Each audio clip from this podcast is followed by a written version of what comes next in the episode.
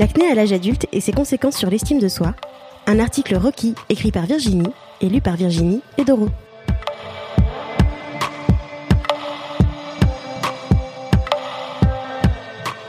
L'acné est une maladie inflammatoire de la peau qui touche principalement le visage, le cou, le dos et la poitrine.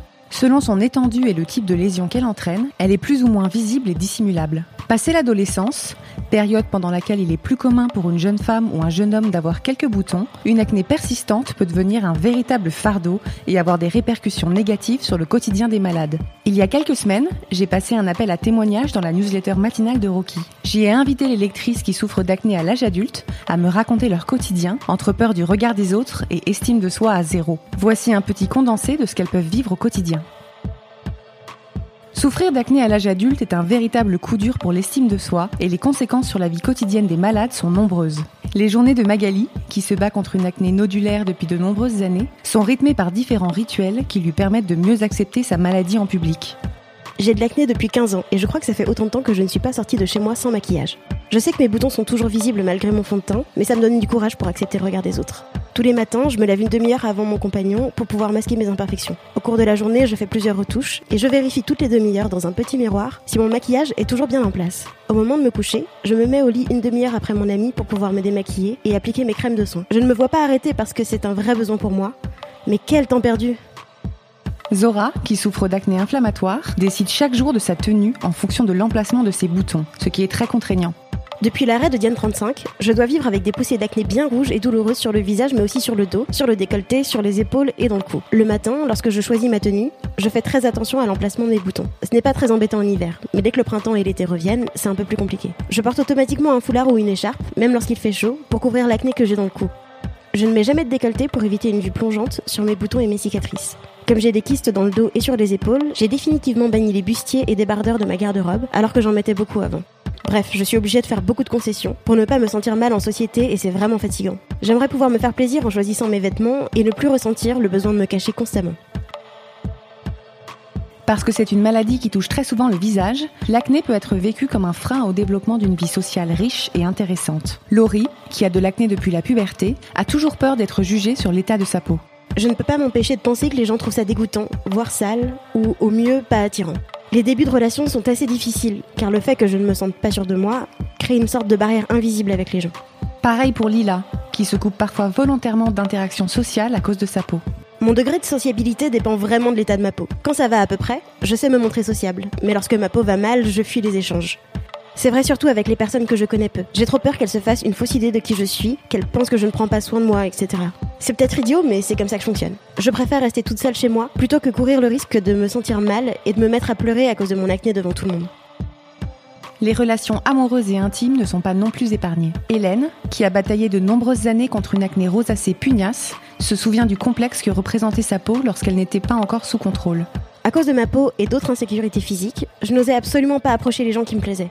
J'ai bien eu quelques aventures, mais généralement elles commençaient en boîte, lors de soirées très arrosées. L'ambiance sombre et l'alcool aident beaucoup dans ces moments-là. Et bien évidemment, ces aventures étaient toujours sans lendemain car j'avais du mal à assumer mes complexes en plein jour.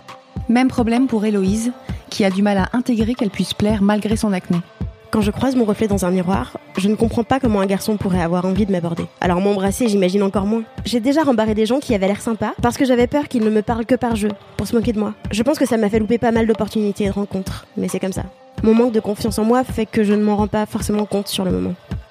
Les relations intimes peuvent aussi être plus compliquées lorsque les lésions ne sont plus cachées sous une couche de vêtements et que les embrassades viennent perturber le maquillage. Sophie, dont l'acné est concentré sur le dos, a souvent fait en sorte que ses partenaires sexuels ne soient pas confrontés à ces problèmes de peau. Pendant très longtemps, j'ai fait en sorte que mon partenaire, d'un soir ou non, voit le moins possible mon dos. Comme s'il était possible de cacher ce champ de bataille. En levrette, n'en parlons même pas. Aujourd'hui, j'essaye de me rassurer avec l'aide de mon copain. Il s'en fout et il me l'a dit, mais c'est toujours un sujet sensible pour moi. Quant à Joséphine, c'est l'acné présente sur son visage qui l'a gêné le plus lors de ses rapports intimes. J'ai l'habitude de porter du fond de teint pour camoufler mes boutons et souvent, après quelques bisous, il n'en reste plus grand chose. J'ai toujours peur que le mec soit dégoûté de voir mon visage sans maquillage, avec ses cicatrices et ses microkystes. Alors je m'arrange pour que la lumière soit éteinte ou tamisée. J'initie aussi des positions où mon visage n'est pas à 10 cm du sien. Bref, pour moi, la baise, c'est toute une organisation. Et c'est encore pire après, quand je prétexte d'aller aux toilettes pour remettre du fond de teint. Si l'acné a des répercussions sur l'estime de soi dans la vie privée, il en est de même dans la sphère professionnelle. Marjorie, qui a 28 ans, ne se sent pas prise au sérieux par ses collègues à cause de l'air juvénile que lui confère son acné. Au boulot, je suis la plus jeune et on m'appelle souvent la gamine. Déjà que c'est difficile de me faire entendre ou d'affirmer une décision, j'ai l'impression que le fait d'avoir de l'acné me décrédibilise. Je n'ai pas une grande confiance en moi et avoir des boutons à mon âge ne facilite vraiment pas les choses. Même situation pour Clara, qui a peur de ne pas être considérée comme légitime dans son travail à cause de ses problèmes de peau. Je suis formatrice pour adultes et je travaille dans la communication avec pas mal de responsabilités. Je passe souvent pour plus jeune que mon âge et je pense pas que mon acné m'aide à me présenter comme une figure d'autorité lors des rendez-vous clients ou des formations, surtout lorsque les interlocuteurs sont beaucoup plus âgés. Une autre lectrice de Rocky, qui vient d'avoir 35 ans, se retient parfois de donner son avis en réunion pour ne pas attirer l'attention sur son visage. Et elle a l'impression que ça l'empêche d'évoluer dans sa boîte. Je travaille dans une grosse agence de pub et on fait régulièrement des meetings entre nous et avec nos clients. Selon l'état de ma peau, j'ai remarqué que je prenais plus ou moins la parole. J'ai tellement peur que mon acné devienne le nouveau sujet de prédilection de la pause café. Je sais que je passe pour quelqu'un d'effacé, voire de pas concerné auprès de mes boss et c'est difficile à vivre. Surtout quand je vois mes collègues prendre de nouvelles responsabilités et que je reste sur le carreau.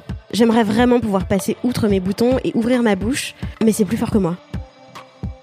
Certains milieux professionnels, comme celui de l'esthétique, où le physique peut avoir une place importante, semblent mettre à rude épreuve l'estime de soi des malades qui y travaillent. Stéphanie, qui est vendeuse en parapharmacie, souffre d'un problème de légitimité dû à la réaction pas toujours bienveillante des clients face à son acné. Lorsque je propose aux clientes de les aider à choisir des produits de soins pour le visage, je sens qu'elles sont gênées et que je parle dans le vent. Oui, j'ai de l'acné, mais je ne vois pas en quoi ça m'empêcherait de leur donner de bons conseils. Leur comportement me fait penser que je n'ai pas ma place dans ce domaine à cause de ma peau. Et c'est très dur de se sentir jugé sur son physique et non sur ses connaissances. Quant à Zora, qui est maquilleuse professionnelle, elle s'est déjà retrouvée dans une situation similaire lors d'un entretien d'embauche pour une enseigne de parfumerie. Elle pense avoir été discriminée à cause de sa peau, ce qui, on ne le rappellera jamais assez, est contraire au code du travail. Pendant que je détaillais mes différentes expériences professionnelles, j'ai bien vu que la responsable du magasin scrutait mon visage. Elle m'a d'ailleurs posé pas mal de questions sur le soin du visage, comme pour vérifier que je prenais soin du mien. J'ai trouvé ça assez déplacé de sa part et j'ai pleuré en rentrant chez moi. Je n'ai pas été prise pour ce job et je pense vraiment que mon acné est la cause principale de ce refus. Comme Laurie me l'a très justement écrit, l'acné n'est pas une maladie mortelle, mais elle peut être très dure pour le moral. Il est donc important de la considérer comme telle et de ne pas minimiser le mal-être de celles et ceux qui sont touchés. Si certains de tes proches ou même de stricts inconnus souffrent d'acné à l'âge adulte, il y a de grandes chances pour qu'ils soient au courant et qu'ils fassent déjà le maximum pour leur peau. Ça ne sert donc à rien de mettre le sujet sur la table, à moins qu'elles ou ils t'en parlent directement. Je sais, dit comme ça, ça paraît évident, mais la bienveillance n'empêche pas la maladresse.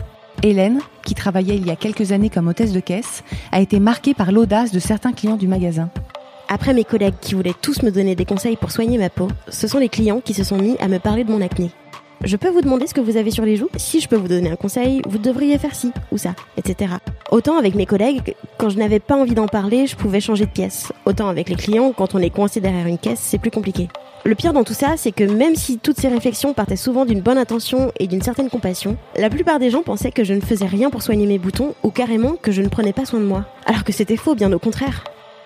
Même si elle touche un nombre impressionnant d'adultes, 25% de la population française d'après la Société française de dermatologie, l'acné reste considéré comme un problème réservé à l'adolescence et les personnes qui ont passé l'âge se sentent souvent seules face à leurs conditions. Il est d'ailleurs courant que les malades se retrouvent à devoir expliquer eux-mêmes leur maladie. C'est ce qui est arrivé à Agnès, qui est éducatrice spécialisée pour des adolescents. Un jour, un jeune est venu me voir pour me parler de son mal-être et de ses boutons. Il m'a demandé quand cela allait enfin cesser. Je lui ai répondu que ce n'était qu'une question de temps, le jeu des hormones, etc. Sa réponse fut cinglante. Comment tu peux répondre ça alors que t'en as encore? Plutôt que de me morfondre, car à ce moment-là j'avais vraiment envie de me barrer, je lui ai expliqué la différence entre les hormones masculines et féminines, l'adolescence, les règles. Au final, ce fut un temps plutôt sympa, en plus d'être éducatif.